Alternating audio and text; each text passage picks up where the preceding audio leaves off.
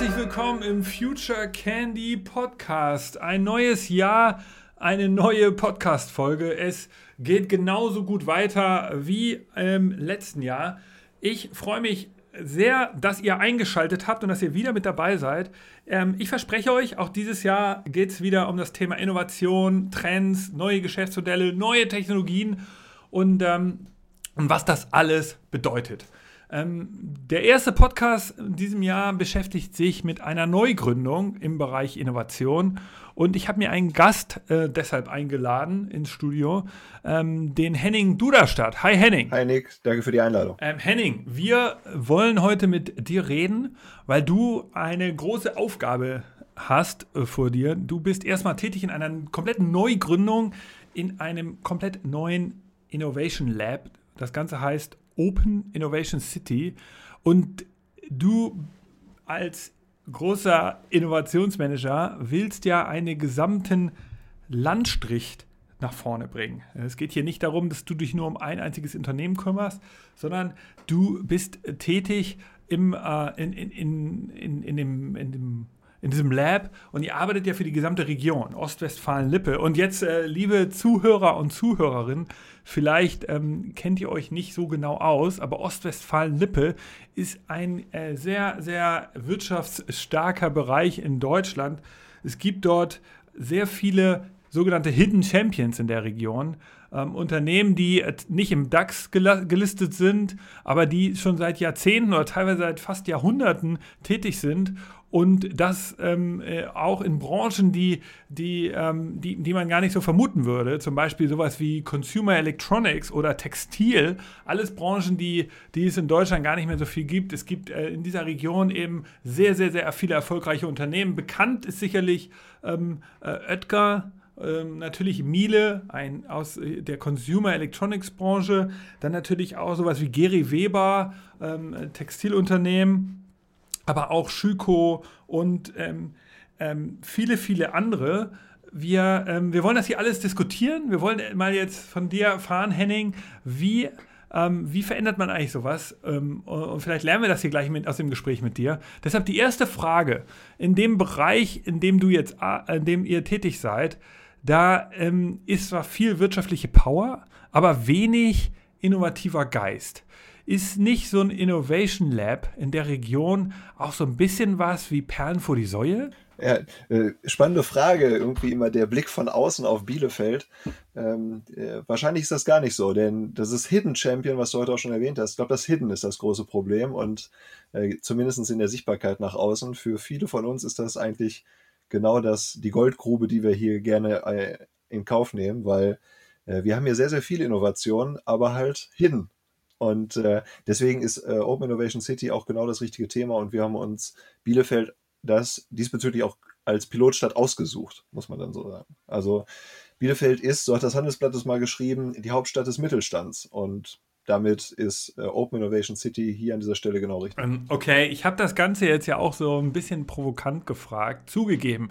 Aber ich wollte natürlich mal hören, wie du das Ganze siehst. Ich beobachte eben ähm, dass aus dieser Region diese tollen Unternehmen kommen, aber wir alle von außen ähm, eigentlich wenig über diese Unternehmen wissen, zumindest wenig darüber, wie die es geschafft haben, so lange ähm, erfolgreich zu sein. Und das haben die ja sicherlich auch mit Innovation gemacht. Wir wissen eben wenig über deren Innovationskultur. Ähm, und ich behaupte, es gibt eben so ein sehr starkes, leise treterhaftes Verhalten in, in, deutschen, äh, in deutschen Unternehmen und sicherlich auch in der Region. Ähm, vielleicht ändert sich das ganze Jahr, wenn du jetzt tätig wirst und vielleicht müssen wir deshalb ein bisschen mehr von dir erfahren. Erzähl uns doch mal ganz kurz, was ist denn eigentlich die Open Innovation City? Ja, ähm, also das Projekt ist äh, 2019 gestartet und ist gegründet worden von vier Initiatoren. Das ist die Founders Foundation, das ist ein Startup-Ökosystem und, und Startup-Education-Programm äh, der Bertelsmann Stiftung. Ähm, sehr, sehr spannend, sehr, sehr groß und ähm, über die letzten Jahre gewachsen. Man kennt es vielleicht auch über die Hinterland-Konferenz, die man vor drei Jahren initiiert hat. Äh, das ist dann das Branchennetzwerk des äh, OWL Maschinenbaus. Es ist der Pioneers Club und äh, die Fachhochschule des Mittelstands, eine private Fachhochschule. Und gefördert mit äh, Mitteln des Ministeriums für Wirtschaft, Digitalis Digitalisierung, Innovation und Energie des Landes Nordrhein-Westfalens ist dieses Projekt jetzt entstanden. Und äh, man muss sagen, äh, die Idee, die dahinter steckt, ist, dass wir diesen offenen Innovationsgedanken oder Open Innovation Ansatz äh, einfach mal auf eine gesamte Stadtgesellschaft anwenden wollen. Also ich glaube, wir beide brauchen uns im Detail nicht mehr so damit beschäftigen, aber so richtig in den Köpfen ist Open Innovation oder was es eigentlich bedeutet, nicht, nicht bei jedem. Deswegen erzähle ich das immer gerne am Anfang. Also sich der Innovation zu öffnen, also entweder andere Märkte äh, für seine Ideen und äh, Entwicklungen zu nutzen oder aber von außen Ideen und Entwicklungen einzukaufen, um sie für seine eigenen Produkte mitzunutzen. Äh, in dem Gedanken, dass man halt einfach nicht die besten Köpfe äh, immer anstellen kann, wenn man nicht gerade zur GAFA gehört. Ähm, dann gilt das, glaube ich, so, dass es immer jemanden gibt, der auch einen cleveren Kopf bei sich haben kann. Und deswegen ist die Innovationsoffenheit einfach das Tool dieser Zeit. Ja? Also ich äh, sehe da äh, natürlich auch immer Kritik und dann kommen wir nämlich auf diese, auf diese leise Treterei und vielleicht auch dieses, dieses ostwestfälische Verständnis. Ähm, wo man, wo man sich natürlich auch mit den Risiken beschäftigt und diese vielleicht auch als eine Traditionsgesellschaft mit Familienbesitz seit Hunderten von Jahren eben auch ein bisschen anders betrachtet, als man das tut, wenn man ein junges Unternehmen ist, das fünf Jahre, zehn Jahre am Markt ist und insbesondere durch immaterielles Anlagevermögen Wert hat.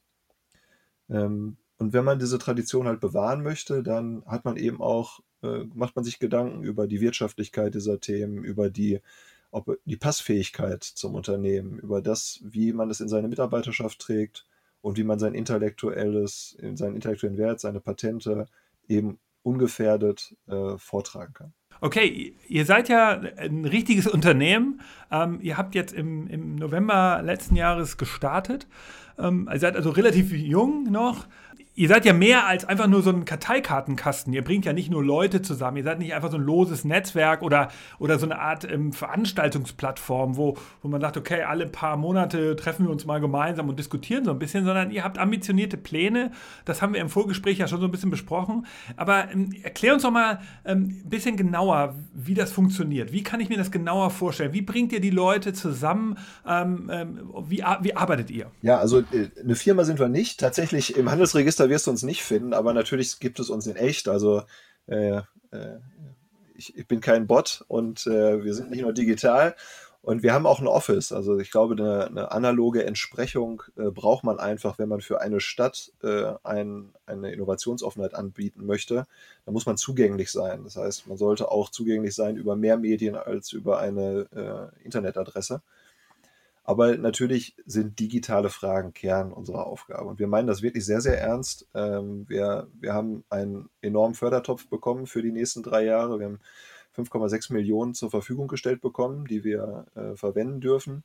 Und ähm, man muss wissen, also wenn man nicht aus Nordrhein-Westfalen kommt, Professor Andreas Pinkwart ist unser Wirtschaftsminister hier. Der hat selbst äh, äh zum Thema Innovationsoffenheit gelehrt.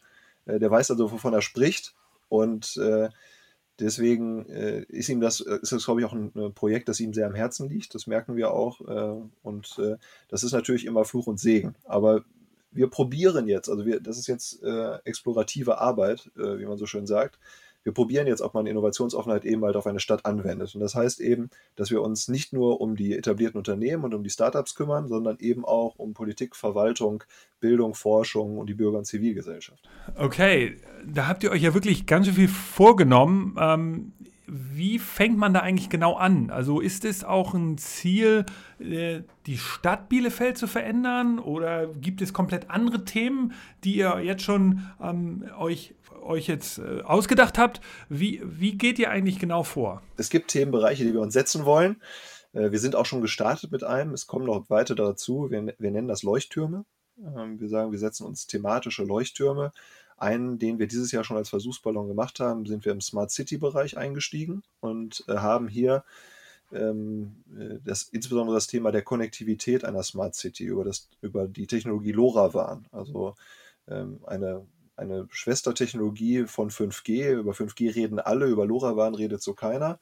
Ähm, ist jetzt sind wir auch wieder irgendwie sehr stark im Techie-Thema. Ich musste mich da auch sehr, sehr reinfuchsen, äh, bevor ich wusste, um was es geht. Mir war das auch gar nicht so bekannt. Aber wenn man sich neu so einem Thema öffnet, findet man eben auch neue Anwendungsfelder. Und das war auch ein Kernthema. Also wie man so ein, ein Netz äh, vernünftig nutzen kann und äh, wie man es mit zusätzlichen Geschäftsfeldern auch besetzen kann.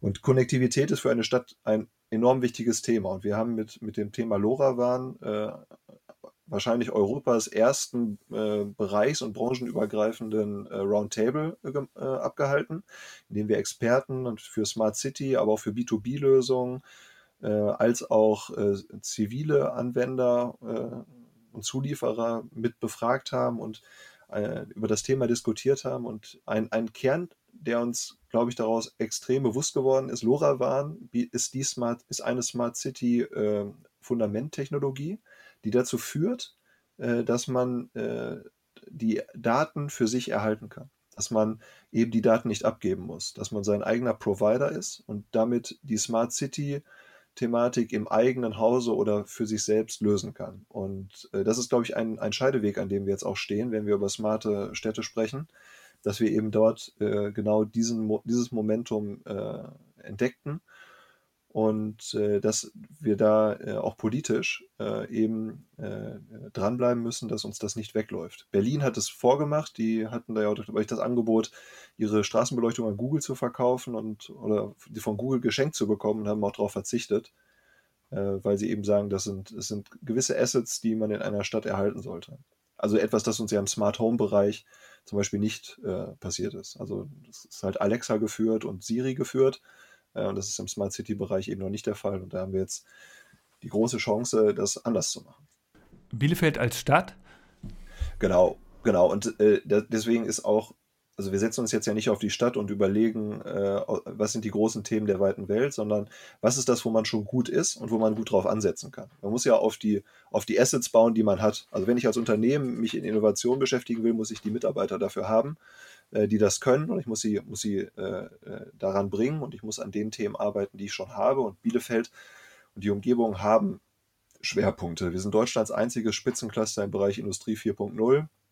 Ähm, wir, sind, ähm, äh, wir sind ein stark äh, Ostwestfalen-Lippe ist äh, Spitzencluster ähm, äh, Industrie 4.0, äh, auch organisiert mit dem ITS OWL-Netzwerk, ähm, heißt es.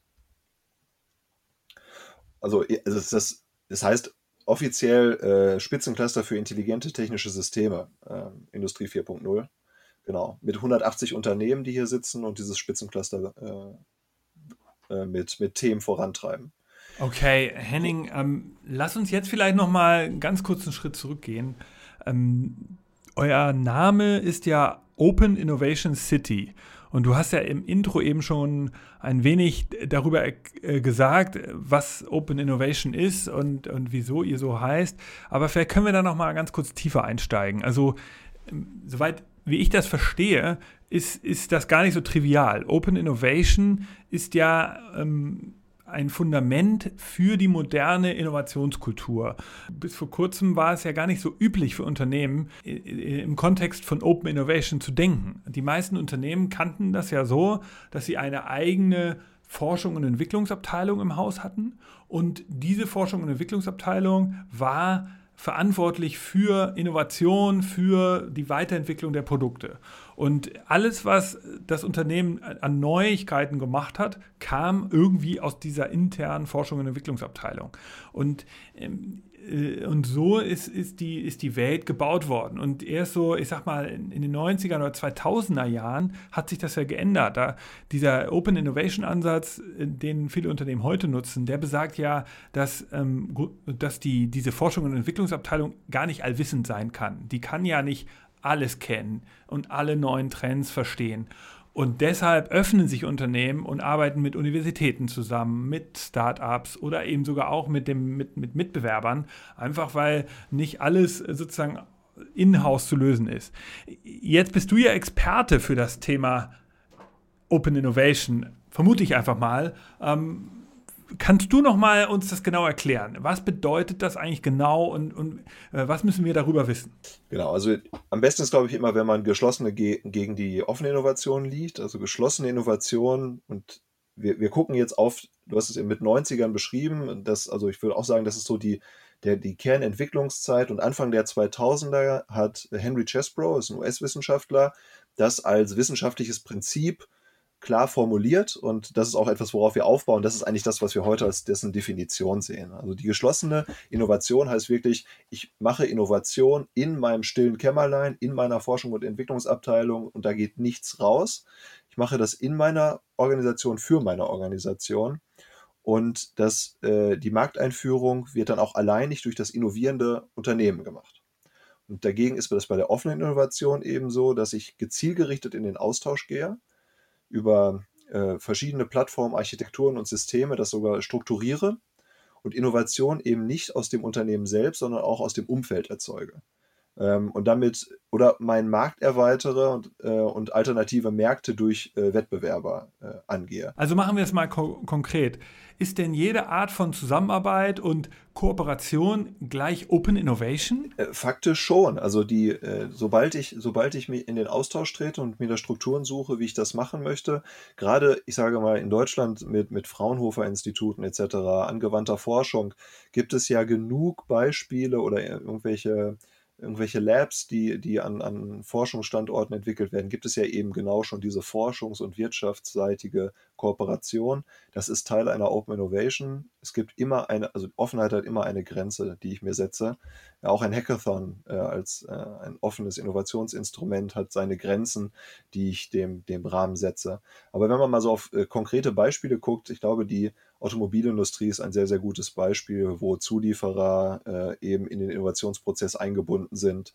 Ähm, ein, ein, ein ganz großes Beispiel ist äh, Dupont, äh, das wird, glaube ich, immer gerne angeführt, die quasi sich überlegt haben, wie beschichte ich äh, Raketen äh, und dann, was mache ich jetzt eigentlich mit dieser Beschichtung, die ich entwickelt habe? Ach ja, da könnte man ja auf dem alternativen Markt doch mal Pfannen mit beschichten, macht Teflon draus und verkauft dann halt nicht nur elf äh, Köpfe für Raketen, sondern 11 Millionen Pfannen. Äh, wahrscheinlich 11 Milliarden Pfannen, ich weiß es nicht. Und äh, deswegen, also es gibt immer wieder Beispiele. Es gibt auch, also auch schon bei, bei Watts mit der Erfindung der Dampfmaschine, es war auch schon eine Kooperation mit mehreren Unternehmen. Es gibt, es gibt immer wieder Open-Beispiele, aber so in dieser in der Stringenz ist es, glaube ich, ein, Thema unserer Zeit und äh, wo der, der schnelle technologische Wandel, diese, diese Unsicherheit, diese Flexibilität ist auch den meisten einfach nicht mehr erlaubt, nur auf ihre eigene Innovationskraft zu setzen, weil dafür wäre, ist ja auch die Streumenge zu groß. Also du wirst es ja auch aus deiner eigenen Welt kennen. Also nicht jede Idee, die man verfolgt und jede Innovation, in die man Geld steckt, wird nachher erfolgreich. Nicht jedes Startup ist erfolgreich. Und wie kann ich es, wie kann ich mit dem einen, äh, mit dem einen von zehn oder einen von 20 Ideen, die dann am Ende erfolgreich ist, ähm, eben die anderen auch mitfinanzieren? So, und also es gibt sehr, sehr viele gute Beispiele für, äh, warum man das halt machen sollte. Also äh, den Market Fit äh, kann man natürlich viel besser abgleichen, wenn man sich gleich seine Kunden dazu holt. Absolut. Wir beobachten das auch und äh, wir sehen das auch genauso. Ähm, insofern ist es interessant, dass du das jetzt hier auch nochmal bestätigst.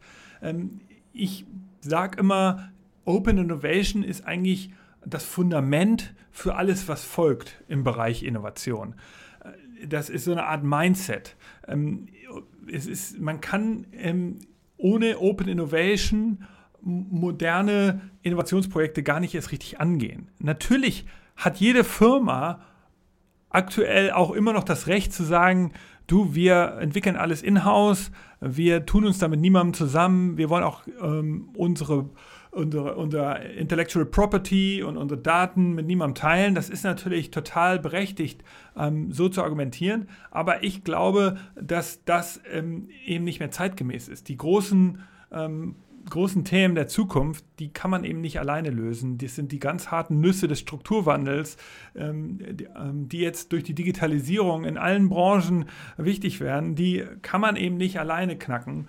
Ähm, man muss sich zusammentun mit, mit Startups, Unis, mit, mit Bewerbern. Nur so wird es gehen. Und die, es ist eben eine komplexe neue Welt mit, mit neuen Geschäftsmodellen, mit neuen Prozessen, mit neuen Denkweisen. Und ich glaube, man kann sie nur lösen, indem man zusammenarbeitet.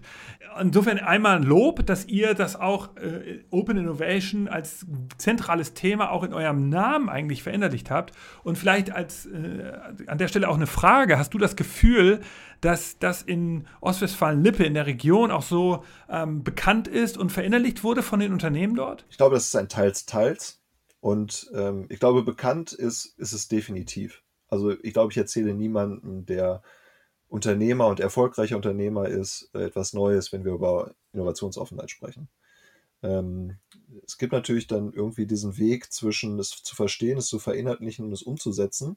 Und das ist jetzt letztendlich genau der Punkt, an dem wir, äh, an dem unser Projekt auch maßgeblich ansetzt. Wir können inhaltlich und wir wollen auch inhaltlich überhaupt keine ähm, kein, kein, kein Begleiter sein, sondern wir sind der Enabler. Wir sind diejenigen, die äh, die Methodik zur Verfügung stellen, die das Netzwerk zur Verfügung stellen, es systematisieren wollen, damit ich mit geringen Kosten eben in dieses Thema Open Innovation einsteigen kann. Und da kommen wir jetzt nämlich auf den Punkt, ich, ich muss den, den, den, ähm, den, den Herausforderungen dieser Zeit entgegentreten.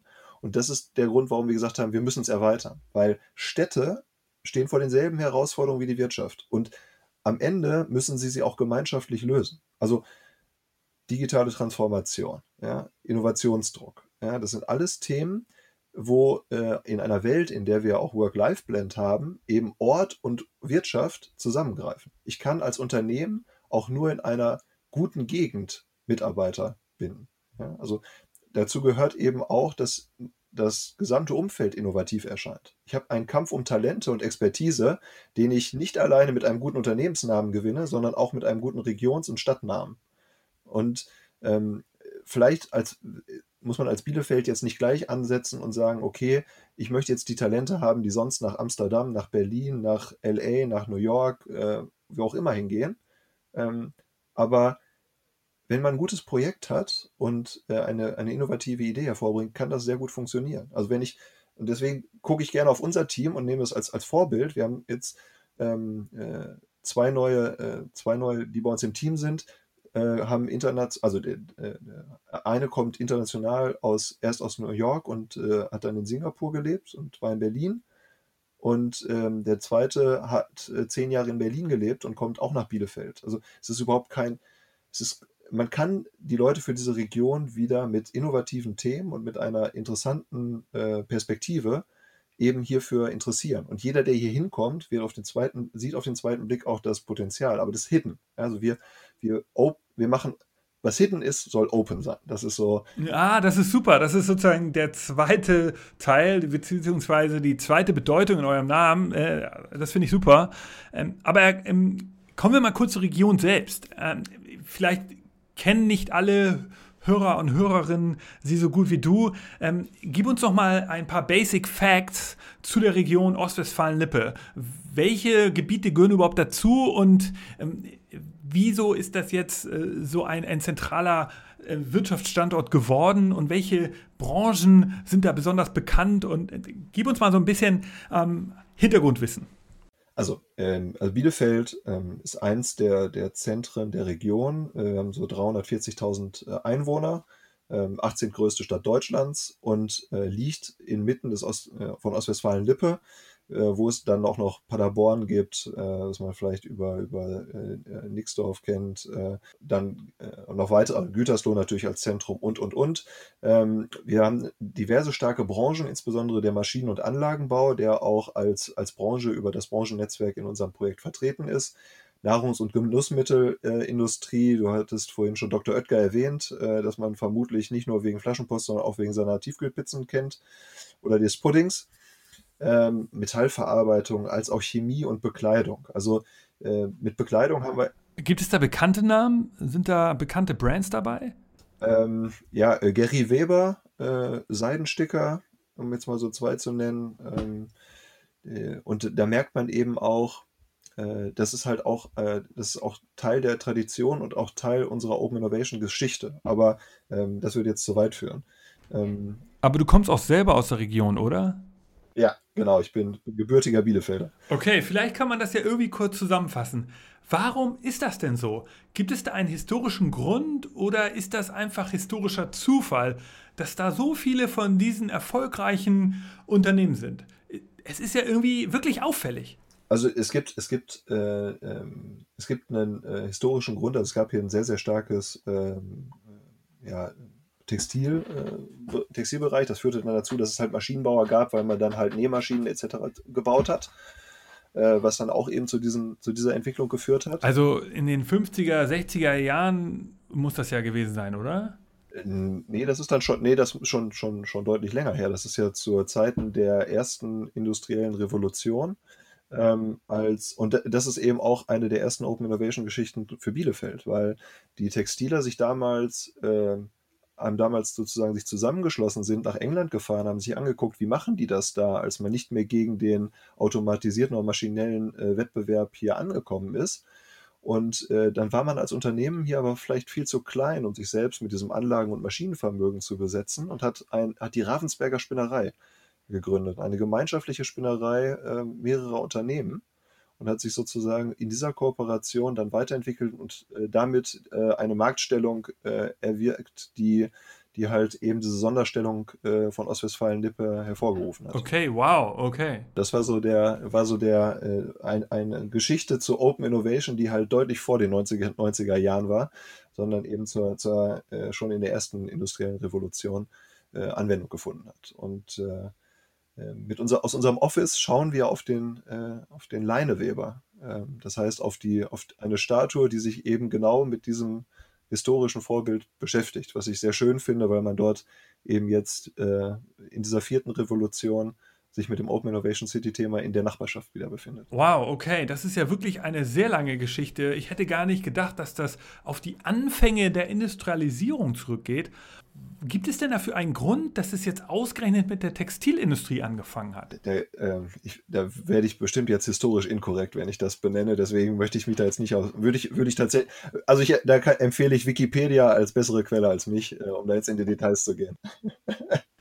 okay, also so als vereinfachte Story kann man jetzt sagen, es hat mit der Textilindustrie angefangen in der Region Dadurch ist dann der Maschinenbau entstanden, beziehungsweise stark geworden. Dadurch ist dann viel Geld in die Industrie, in die Region gekommen und dadurch sind andere Branchen entstanden. Nochmal?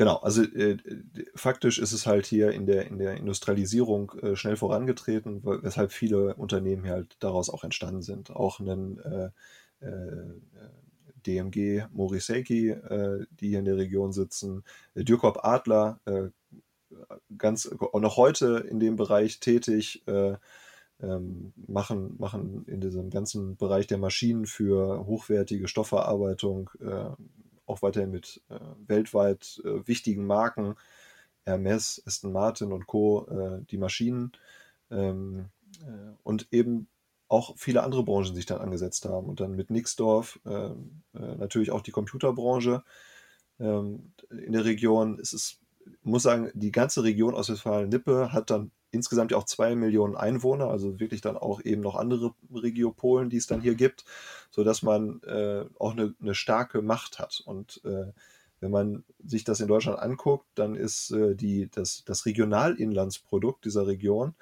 vergleichbar mit dem vom Großraum Stuttgart. Und ähm, wenn man jetzt aber in Deutschland über, über wirtschaftsstarke Standorte nachdenkt, dann denkt man eher an Stuttgart und äh, den Raum, als dass man ans Ostwestfalen-Thema denkt. Ähm, was auch vielleicht noch daran liegt, an einer Geschichte, die äh, Bielefeld gibt es ja gar nicht, die, glaube ich, auch schon jeder mal gehört hat. Ähm, ich glaube, marketingseitig ähm, ist das nie unser Thema gewesen, da zu, zu laut und zu groß zu sein. Okay, da muss ich jetzt aber nochmal nachfragen. Ähm, wir reden jetzt ja hier die ganze Zeit von der Erfolgsgeschichte. Ähm, nun ist es ja so, dass es auch ähm, in anderen Ländern, in anderen Regionen immer mal wieder so, so regionale Erfolgsgeschichten gibt, die dann aber irgendwann enden jedes Cluster, ähm, das wir so kennen, ist irgendwann mal kaputt gegangen. Ähm, und so, so ist doch die Frage, wieso es diesen starken Erneuerungsprozess in dieser Region gibt. Also konkret, ähm, Textilunternehmen gibt es noch, obwohl es überall anders in Deutschland keine Textilunternehmen mehr gibt. Oder Miele ist eins der letzten Consumer Electronics Firmen, hatte ich ja auch eingangs schon gesagt. Ähm, sie schaffen es ja in der Region innovativ zu bleiben. Es scheint da ja sehr innovativen Geist zu geben dieser Erneuerungsprozess funktioniert ja. Auch Oetker ähm, gibt es noch als Familienunternehmen in einer sehr umkämpften, äh, in einem sehr umkämpften Markt. Die gesamte Food-Industrie da gibt es ja sehr, sehr starke Player, so wie Nestle. Und ich bin mir auch sicher, dass Oetker wahrscheinlich in ihrer Unternehmensgeschichte schon mehrere Angebote hatten von großen, äh, von großen äh, Playern in dem Markt, ähm, und, um, um, um, aufgekauft zu werden. Und sie haben es nie gemacht. Wieso ist jetzt gerade diese Region so gut da drin, sich neu zu erfinden, auch wenn sie in einer Branche bleiben? Wie siehst du das? Gibt es da eine These oder ist es einfach Glück? Ich glaube, für Glück ist die, ist die Fallanzahl zu hoch. Man muss sagen, äh, dass es, dass es vielleicht auch im Zusammenspiel mit der, damit äh, ist, dass vielleicht auch die Angebote nicht so groß waren, weil es eben so viele Hidden Champions sind. Ja, also wenn man, wenn man vielleicht mehr am Rampenlicht steht, sind irgendwann, äh, kommen noch viel mehr Angebote zu einem Kauf und zu einer Aufnahme in irgendeinen Großkonzern ähm, dazu. Aber man muss ganz klar sagen, wir haben hier einfach familiengeführte Unternehmen, wo die Familien zumindest äh, im Gesellschafterkreis erhalten geblieben sind, meistens ja auch in der Geschäftsführung sitzen. Und das zeigt sich dann doch auch, dass dort eine hohe, ein hoher Wille dazu ist, über eben Quartalsberichte, die in einer AG eine wichtige Rolle spielen, hinauszudenken. Und ich glaube, dass wenn der, der Quartalsgewinn nicht das entscheidende Kriterium für eine Führungskraft ist, im Sattel zu bleiben, habe ich die Möglichkeit, auch mal längeren Atem zu beweisen. Und dass ich mich immer wieder umstellen muss, ist dann, glaube ich, in der DNA enthalten. Also wenn man es, wenn man es halt über mehrere äh, Jahrzehnte und Dekaden macht und, und Generationen macht, dann gehört das eben dazu, dass klar ist, im Kern muss ich, äh, ich muss den Kern meines Unternehmens verstehen den muss ich erhalten. Ich muss wissen, was mein, mein Asset ist und den Rest äh, muss ich eben anpassen. Und äh, das gelingt äh, zumeist sehr gut. Wir sind eine sehr wirtschaftsstarke und eben auch breit aufgestellte äh, äh, Industrie hier.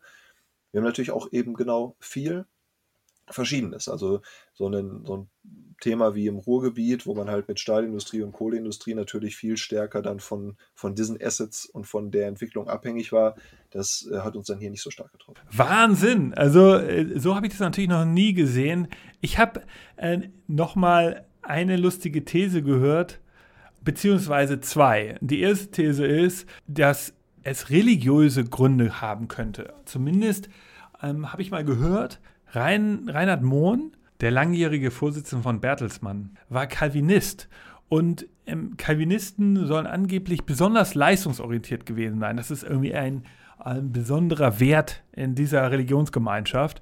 Und der, die zweite These, die klingt etwas ungewöhnlich, vielleicht auch ein bisschen despektierlich, ist, dass, ähm, das hat mir mal jemand erzählt, der bei Miele arbeitet, dass man in dieser Region einfach nicht viel Ablenkung hat. Es gibt einfach wenig zu erleben ähm, und dadurch arbeiten die Leute halt viel mehr. Ist, ist das so? Ist das auch deine, deine, deine Erkenntnis oder dein Erlebnis? Ist die Leistungsbereitschaft besonders hoch oder ist das Quatsch? Ja, ich, äh, ich finde das, find das schön. Also ich glaube, wenn man, äh, die, die Frage ist auch immer, äh, an welchem Punkt im Leben man so steckt. Äh, ich bin halt hier aufgewachsen und immer nur mal fürs Studium äh, punktuell weg gewesen.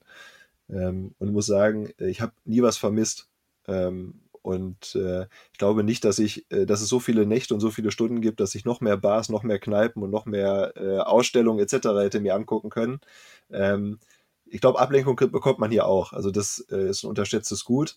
Aber das passt eben, aber diese Aussagen passen eben wieder genau in unseren Geist. Ja? Also es ist halt Understatement und bloß niemanden zu doll aufmerksam machen, dass es ja auch richtig schön sein könnte. Es stimmt. Du bist also echt ein typisches Kind deiner Region.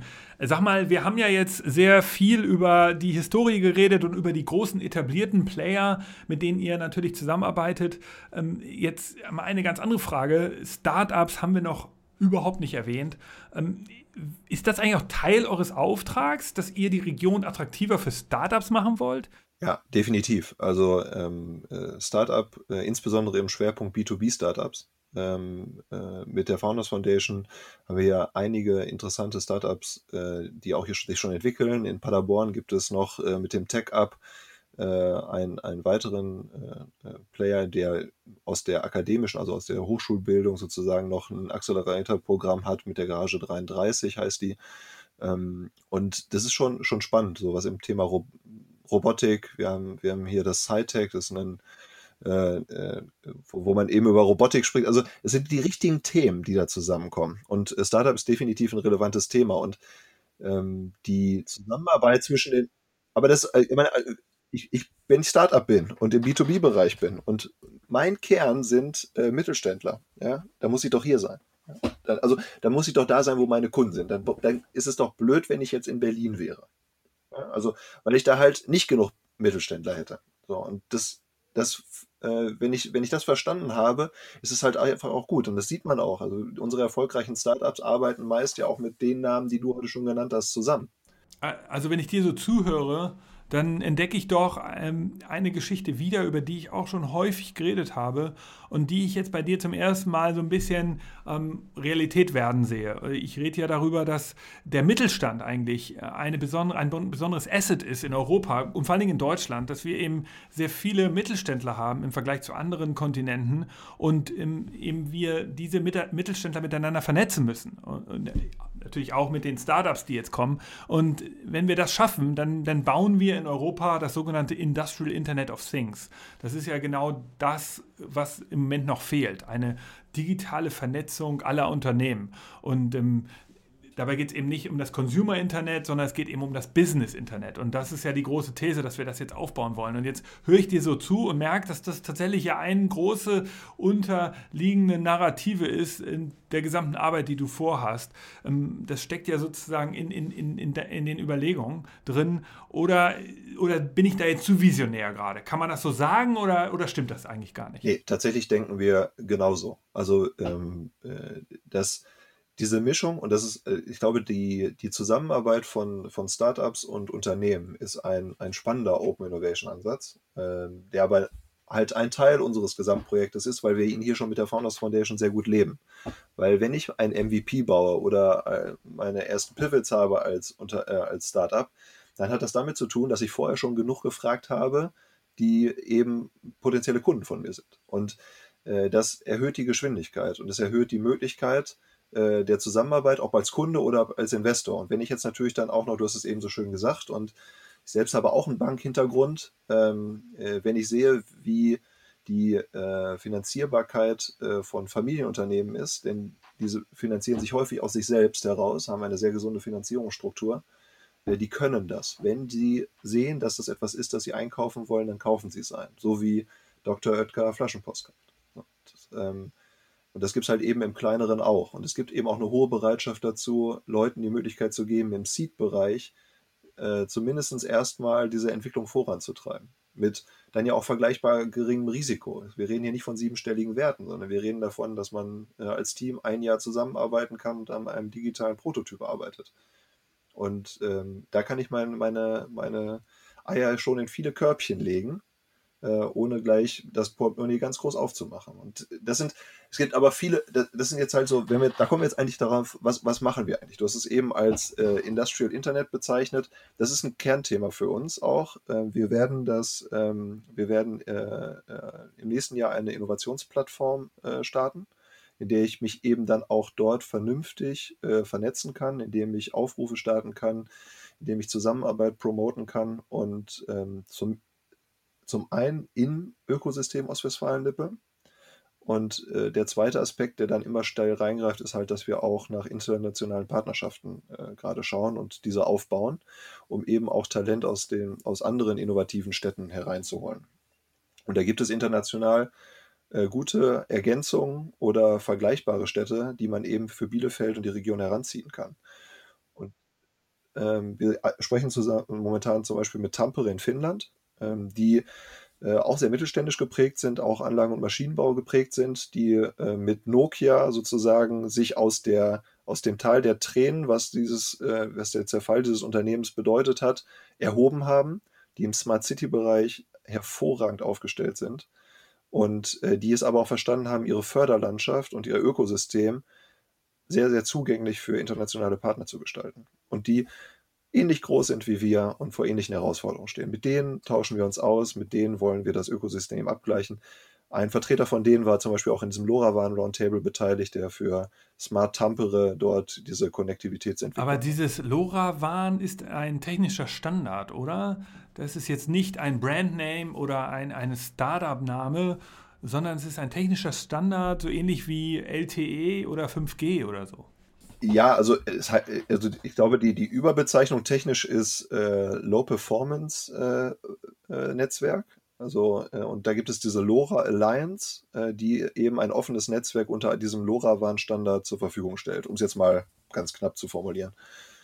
Ähm, genau. Und der ermöglicht mir halt, kleine Datenpakete über extrem weite Distanzen zu, äh, äh zu übermitteln, womit ich dann Parkraumüberwachung äh, machen kann, äh, womit ich, wir haben zum Beispiel einen, Hackathon gemacht zum Thema Neues Normal während des ersten Lockdowns, äh, wo wir ähm, eben eine Lösung über LoRa waren und eine Edge-Computing-Kamera äh, als Thema hatten, die zum Beispiel den Füllstand der Innenstadt äh, generiert. Also wo ich einfach Hotspots an, an Menschenpersonenmengen äh, DSGVO-konform aufnehmen kann und über ein LoRaWAN-Netzwerk eben nur die Zähldaten übermitteln. Also gar nicht das Bild, ist gar nicht, ist egal. Es wird on the edge von der Kamera das Bild verarbeitet. Es ist gesagt, da sind zehn Personen jetzt zu sehen und es wird nur die zehn übermittelt, nicht das Bild. Ich habe ich habe keine, keine Persönlichkeitsrechtsprobleme etc. Das kann ich mit existierenden Webcams machen, die schon in Städten hängen. Das ist äh, ein spannendes System.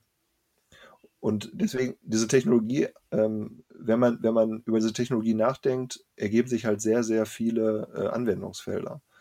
Gibt äh, ob, ob es die äh, Überwachung, zum Beispiel, haben den Teutoburger Wald, der Bielefeld trennt. Bielefeld ist eine sehr, sehr grüne Stadt und äh, quer durch die Stadt geht der Teutoburger Wald, ähm, wo man eben darüber nachdenken kann, ob das eine Technologie ist, mit der man diese Flächen eben auch vor Waldbrandüberwachungssysteme nutzen kann. Also äh, äh Möglichkeiten unendlich. Äh, wir können immer, äh, wir können an dieser Stelle immer nur versuchen, so viel wie möglich zu ermöglichen, aber am Ende ist es die, die Kraft der Stadt, der, der Initiatoren, der, der Innovatoren der Stadt, die äh, das dann auch mit uns vorantreiben. Ähm, sag mal, Henning, ich habe jetzt mal eine, noch mal eine andere Frage. Äh, hier hören ja auch ähm, Gründer zu und, und äh, Startups, die, die sich vielleicht für das Thema interessieren.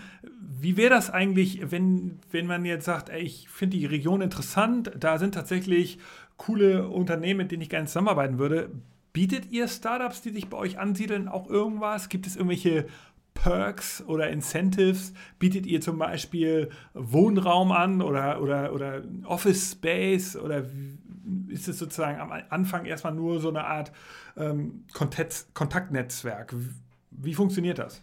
Das wäre eher auf einer Kontaktbasis, aber äh, eben der Initiator Founders Foundation wäre dann der Ansprechpartner, den wir weiterleiten würden und der eben solche Dinge bietet, wie äh, weitere Ausbildungen, Accelerator-Programm, äh, Startup School äh, und so weiter. Und deswegen, das ist halt schon, es ist sehr ungewöhnlich für so ein Drittmittelprojekt, eigentlich in dieser Konstellation mit drei wirtschaftlichen Teilnehmern und einer Hochschule. Ähm, und äh, das hilft uns aber sehr, weil diese, die Netzwerke, Ideen und das Grundsätzliche der Teilnehmer sich so gut ergänzt. Ich finde das total irre, wenn ich dir so zuhöre, in was für einer super Situation du eigentlich bist. Wir haben ja schon auch hier im Podcast schon mit anderen Innovation Labs geredet ähm, und ich kenne die natürlich auch aus meinem beruflichen äh, Umfeld. Die meisten anderen Labs, die sind sehr interessengetrieben. Da gibt es da natürlich die Stakeholder. Wenn dann eine Firma hintersteht, dann äh, klar haben die natürlich auch klare Interessen und die geben dem Innovation Lab auch vor, an was sie arbeiten müssen. Und die müssen da auch richtig Gas geben. Jetzt, wenn ich dir so zuhöre, wie, wie du hier arbeiten kannst und wie, wie frei das doch äh, ist, dann muss ich sagen, das ist schon echt Luxus und das ist auch insofern sehr interessant äh, zu, zu hören, weil das ungewöhnlich ist. Also äh, definitiv. Also das muss man, das muss man auch ganz klar so sagen. Das ist eine Traumthematik. Deswegen habe ich mich auch darauf äh, beworben. Ähm, ist für mich auch ein, ein, Herzensprojekt, weil ich eben Kind dieser Stadt bin und dieser Stadt eben mit diesem Projekt gefühlt auch viel zurückgeben kann. Ähm, und das Team sieht das eben genauso. Und wir, wir, wir, wir, wenn wir wirklich auf die Ziele gucken, dann sind wir wirklich wenig interessengesteuert. Also wir, wir wollen testen, ob das funktioniert, was wir machen. Also wir machen jetzt die Probe aufs Exempel. Wir sind Pilotstadt. Es gibt keinen Vergleich, auf den wir uns zurückbesinnen können. Ähm, wir wollen diese zukunftsrelevanten Themen äh, mit der gesamten Stadtgesellschaft, mit Wissenschaft, Wirtschaft und Gesellschaft bearbeiten. Wir wollen ein Innovationspartnerschaftsnetzwerk aufbauen und wir wollen Innovationskultur aufbauen. Wir wollen Talent in die Stadt holen und am Ende soll das ein, wird es ein Konzept sein, das wir so einfach auch auf andere Städte übertragen können. Also wir wollen es ja auch explizit dann anbieten. Also wir heißen Open Innovation City. Bielefeld ist aber äh, tauschbar. Open Innovation City Hamburg, Open Innovation City München. Es ist alles möglich. Ja, also wenn man das am Anfang hört, dann fragt man sich ja schon, Warum Bielefeld? Warum wird jetzt so ein Innovation Lab in Bielefeld gegründet mit so einer ambitionierten und offenen Agenda? Warum nicht zum Beispiel in Berlin oder so? Aber jetzt, wo ich dir die ganze Zeit zugehört habe, da wird die Geschichte doch relativ logisch. Man muss eben anerkennen, dass das eine sehr besondere Region ist, ähm, mit, mit, ähm, mit besonderen Rahmenbedingungen. Ähm, die Stakeholder haben eben Geld, die Stadt selbst hat auch Geld. Ähm, ich vermute einfach, dass in, in, in einer Stadt wie Berlin ähm, wäre das gar nicht möglich aktuell. Die haben gar kein Geld, äh, gar, kein, gar keine finanziellen Möglichkeiten, so ein Thema mit so einer Offenheit äh, voranzutreiben. Insofern habt ihr da eben eine ganz besondere Rolle gerade in Deutschland und insofern könnt ihr vielleicht eine Modellregion werden ähm, für für andere Regionen. Ich habe ja mal äh, in einem anderen Podcast äh, davon gesprochen, dass wir vielleicht sogar mal irgendwann wieder so eine Art Sonderwirtschaftszone brauchen mit besonderen Rahmenbedingungen, vielleicht mit anderen äh, Steuersätzen und so weiter und so fort. Und ähm, das ist sicherlich jetzt nicht das Thema, aber ich sage nur, ihr, ihr, ihr macht ja so ein bisschen, ähm, seid jetzt hier ein Vorbild und ich finde es total spannend, dass ihr eure Learnings vielleicht später auch für andere Regionen in Europa wichtig werden. Genau, also äh, ich ja, man kennt sich. Also ich glaube, äh, in Bielefeld läuft man sich mal irgendwie mal über den Weg, das ist keine Frage.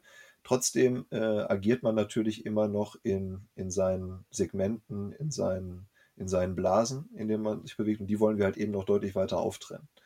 Und äh, das ähm, ist jetzt zum Beispiel das, was wir als im Kickoff auch hatten, unser Konzept Innovation Gym heißt es. Ja, also wo ich meinen Innovationsmuskel trainieren kann ähm, eben das Organisationen jetzt zu ermöglichen, zu sagen, okay, äh, du möchtest Open Innovation Methodik, du möchtest äh, Mitarbeiter in diesem Innovationsthema jetzt voranbringen, äh, du hast vielleicht auch ein konkretes Projekt, dann geh mit ihnen in dieses Innovation Gym, ähm, lasse sie Teil der Innovationscommunity werden und arbeite mit anderen an dem Projekt. Probiere dich aus. Nimm, nimm das mit als, als Experimentierraum. Und ähm, das, ist, das ist das, womit wir jetzt äh, starten wollen, um eben noch mehr von diesem Spirit, von dieser Kultur zu ermöglichen. Ähm, und die Möglichkeit haben wir jetzt einfach mit dem Projekt. Aber da muss ich auch sagen, auch andere Städte haben die Möglichkeit, sich natürlich für so etwas zu bewerben. Äh, und äh, ich glaube, Bielefeld ist auch keine reiche Stadt, äh, also zumindest als, als Stadt. Äh, mit, die Wirtschaft äh, ist schon gut, aber die Stadt selbst ist da äh, auch äh, lange äh, in keiner äh, wirtschaftlich guten Verfassung gewesen. Äh, ich glaube, ähm, aber es sind halt, man muss halt ein, etwas finden, äh, wo sowas wie das Wirtschaftsministerium des Landes sagt, das ist förderwürdig. Und ähm, mit dieser guten Idee, die das Initiatorenteam hatte, ähm, ist einfach etwas entstanden, wo man sich, wo man Werbung für machen konnte und wo man dieses Geld für einholen konnte. Und ich glaube, für gute Ideen ist immer Geld da. Egal ob bei Wirtschaft oder bei, bei der Staat, bei der EU, wo auch immer. Gibt es eigentlich krasse Vorbilder für euch? Also Singapur hat ja vor kurzem dieses Smart Nation Projekt gestartet. Ähm, die wollen ja sich komplett digitalisieren und nachhaltig werden. Jetzt hattest du Tampere in Finnland erwähnt, als Region, mit der ihr euch austauscht. Gibt es noch andere, die du siehst? Ähm, ja, ich sag mal, äh, punktuell gibt es solche Themen immer. Also es gibt äh, Städte, die das äh, eben von der, von der Gesellschaft, nicht von der politischen Seite aufziehen. Es gibt welche, die das für eine Branche äh, insbesondere aufbauen äh, oder besonders Startup-affin sind. Also jetzt, ähm, wir sind auch im Kontakt mit äh, in Israel mit Tel Aviv, ähm, was natürlich von der Größenordnung her auch sehr ähnlich zu Bielefeld ist, ja, von der Einwohnerzahl her, aber natürlich ein ganz anderer Spirit. Also wir, ist halt nicht alteingesessene äh, Unternehmen, sondern eben die Startup-Lastigkeit. Ist ja auch ein spannender Aspekt und also gibt es ja auch gute Gründe und auch gute Gründe, äh, also erstens, warum das so ist und zweitens kann man sich viel davon abgucken, wie man das staatlich gelenkt auch fördern kann. Äh, und in Asien gibt es das eben auch. In Südkorea gibt es Cluster zum Thema äh, Lebensmitteltechnologie, äh, die eben zusammenarbeiten. Ähm, und es gibt im, im, im städtepartnerschaftlichen Kontext eben auch spannende Beispiele, die man mitnehmen kann. Aber ich, das, das Gesamtkonstrukt, so wie wir es uns auch überlegt haben, ähm, findet man bis dato noch nicht. Also wir sind Deutschlands erste Open Innovation City und ähm, wir, wir können es nicht genau benennen, ob es darüber hinaus auch so ist. Deswegen lassen wir das äh, bei dieser ostwestfälischen äh, Eingrenzung auf die Nation. Äh, wir arbeiten ja auch viel für die Verwaltung der Stadt Hamburg. Und ähm, wenn ihr so ein cooles neues Gesamtkunstwerk seid, dann müsste eigentlich die Stadt Hamburg das auch kennen.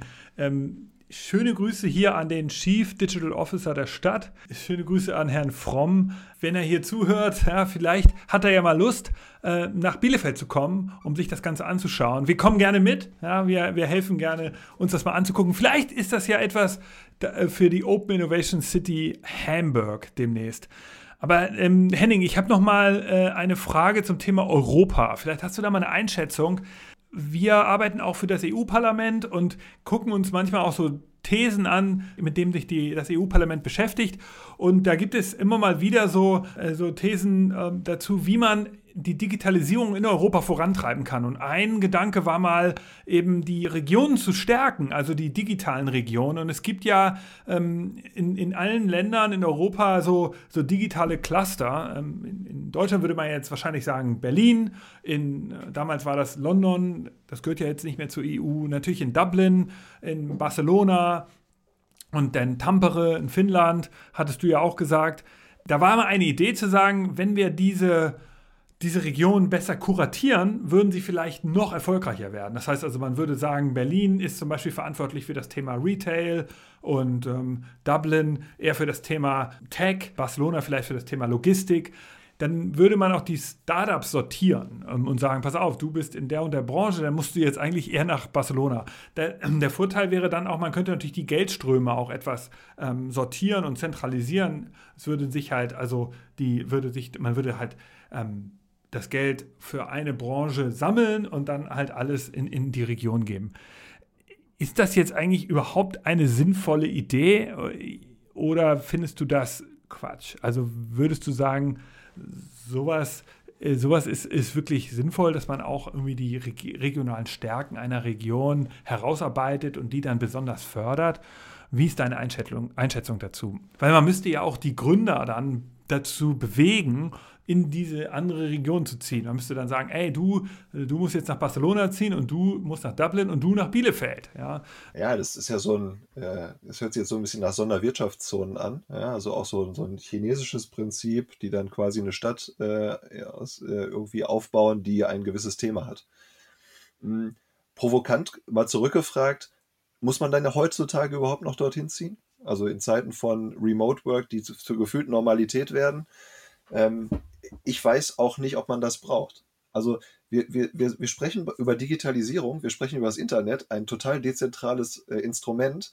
Und auf der anderen Seite müssten wir, sollten wir sowas wieder zentralisieren, damit, äh, damit wir da wettbewerbsfähig bleiben. Uh, habe ich keine finale Meinung zu. Ich glaube, dass, ähm, dass so viele, äh, dass, dass so viele äh, kleine Systeme und je, also auch dem, dem der Kultur eines, einer jeden Region, eines jeden Landes eben auch gerecht werden müssen. Hm, ich weiß nicht, ob, der, ob ein, ein Silicon Valley in, in Deutschland funktionieren würde. Ähm, ich, ich weiß nicht, ob, äh, ob, es, äh, ob, ob man das so machen könnte. Also wir, wir, wir denken ja gerne auch immer darin, wir nehmen uns das als Vorbilder, ähm, nennen, das dann, nennen das dann mal anders. Ähm, ähm, aber ich, ich, ich glaube, dass wir in der, in der Zeit dieser Vernetzung das gar nicht so zentralisiert benötigen. Das ist ja zum Beispiel auch ein Thema, das wir uns auch auf, äh, also wir sind Open Innovation City Bielefeld, aber äh, wenn wir jetzt auf unsere Openness-Kriterien gucken, Ja, und äh, das ist ja nur auch ein wichtiges Thema. Wenn man sich schon Open Innovation City äh, nennt, dann hat man natürlich auch Openness-Kriterien. Das heißt, wir haben äh, eine Inklusivität, wir haben eine Nachvollziehbarkeit, eine Nachnutzbarkeit immer mit drin. Und das heißt, wir, wir hart, hauen ja auch nicht hart äh, rein und sagen, die Grenze Bielefeld ist überschritten äh, oder die Grenze Ostwestfalen-Lippe ist überschritten. Ähm, jetzt, jetzt darfst du nicht mehr mitmachen. Ähm, und, und so bildet sich, also das, was du beschreibst, ja schon irgendwie so für uns auch ab. Ja, also wir sagen halt einfach, also die niedersächsische Landesgrenze ist hier um die Ecke. Also von hier, wo ich wohne, sind das so 15 Kilometer. Und dann bin ich im Kreis Osnabrück.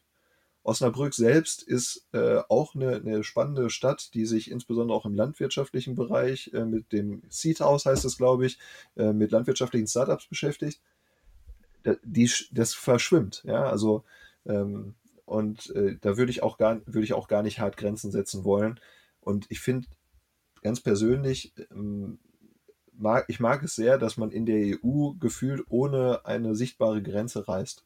Mir gefällt das sehr gut. Und ähm, deswegen ist das, ist, äh, äh, kann man da gerne über alternative äh, Hervorgehensweisen mit mir diskutieren. Okay, sag mal, Henning, jetzt habe ich dich ja gezwungen, so ein bisschen zu spekulieren über das große Ganze und, und die EU äh, und, und andere Städte. Lass uns mal zu dir und beziehungsweise auch euch mal zurückkommen. Äh, wie kann ich mir eigentlich dein Daily Business vorstellen? Gibt es da so ein paar Anekdoten, die du hier mit uns teilen kannst? Also triffst du den Herrn Christmann von Oetker auf deinem Flur und den Herrn Breit, den Technikgeschäftsführer von Miele, laufen die da bei euch rum? Ist das so ein an, ist das so ein anekdotenhafter Austausch? Kann man da irgendwas erzählen über die persönlichen Beziehungen oder nicht so? Bei mir persönlich im Job, also äh, gestartet bin ich im April, das heißt äh, in den Lockdown. Äh, das heißt Teambuilding Remote war angesagt. Genau, das war sozusagen für mich der Start. Gut, wenn man ein bisschen hier war, im Bankenbereich gearbeitet und äh, kennt sicherlich den einen oder anderen dadurch äh, und ich glaube, Ostwestfalen-Lippe ist auch eine Gegend, wo eben durch die Vereinigung von Gesellschafter und Geschäftsführer eben auch viel auf dieser Ebene äh, funktioniert. Es gibt wenige, die ich sagen, denen ich sagen würde, sie machen sich rar. Und die trifft man dann auch. Und äh, ich finde ganz schön eigentlich äh, die Hinterlandkonferenz als äh, Makers-Konferenz, die sowohl ähm, Mittelständler als auch Startups anspricht ähm, zeigt immer ganz gut, wie zugänglich all diese Leute sind. Weil dort stehen äh, Startup-Gründer mit einem Christmann zusammen und unterhalten sich. Ähm, meine Anekdote dazu ist, äh, ich bin hier reingekommen und habe mich habe mich scheinbar so umgeschaut, äh, als wenn ich äh, schnell suchen würde, wo ich äh, gut an einen Kaffee käme. Und dann äh, machte mich Frau Mohn darauf aufmerksam, äh, dass ich mich da vorne gar nicht anstellen bräuchte, sondern hier vorne wäre auch noch ein Stand. Und sind wir zusammen zu dem Stand gegangen, haben den ersten Kaffee des Morgens getrunken äh, ja, das, äh, das ist auch Ostwestfalen, äh, definitiv. Und äh, äh, ja, ich, ich, würde nicht sagen, dass es da, dass es da so ist, dass man äh, so die Ge Geschichten von Leuten, die irgendwie in die Tiefgarage fahren und in ihrer Büroetage verschwinden. Das, glaub, das sehe ich hier gar nicht. Dafür, dafür ist die Region zu, zu lebendig geworden. Und das hat, da haben sich viele Türen in den letzten, ich würde sagen, vier, fünf Jahren aufgestoßen und äh, man merkt eine enorme Veränderungsgeschwindigkeit.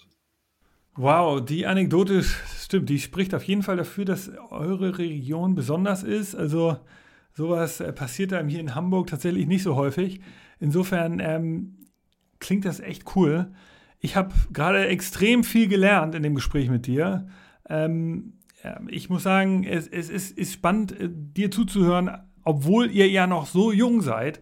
Ähm, ihr habt ja gerade erst im November offiziell gestartet. Du bist seit, ähm, seit, seit letztem Frühjahr dabei.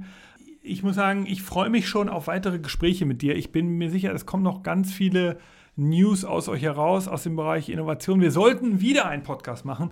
Apropos Podcast, ich habe ja gehört, ihr wollt auch in das Podcast-Game einsteigen. Also, liebe Zuhörer und Zuhörerinnen, es wird ein Open Innovation City Podcast geben.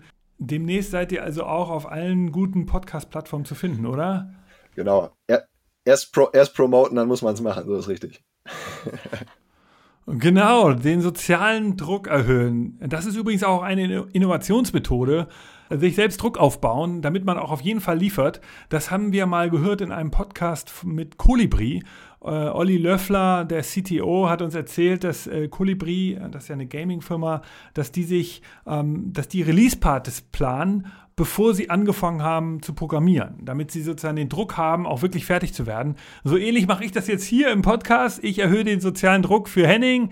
Henning muss liefern, du musst den Podcast fertig kriegen ähm, oder, oder den regelmäßigen Podcast äh, musst du fertig kriegen. Ich, äh, ich wünsche alles Gute dabei. Vielen Dank. Endlich gibt's mal Druck. Ich, ähm, ich wünsche dir und der Open Innovation City viel Erfolg. Das klingt auf jeden Fall sehr, sehr interessant.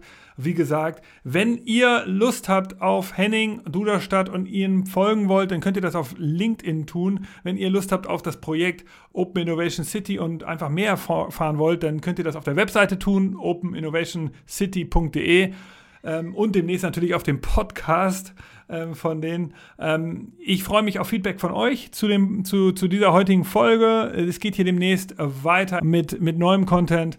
Ähm, ich freue mich, wenn wir in Kontakt bleiben. Meldet euch bei mir, nick at futurecandy.com. Empfehlt uns weiter, empfehlt Henning weiter und die Open Innovation City. Ja, vielen Dank. Auch für den Aufruf natürlich. Gerne alle mit dabei. Ähm, wir brauchen überall helfende Hände und unterstützen auf der anderen Seite auch da, wo wir können. Wir sehen uns bald. Vielen Dank. Bis dann. Tschüss. Super. Bis dann.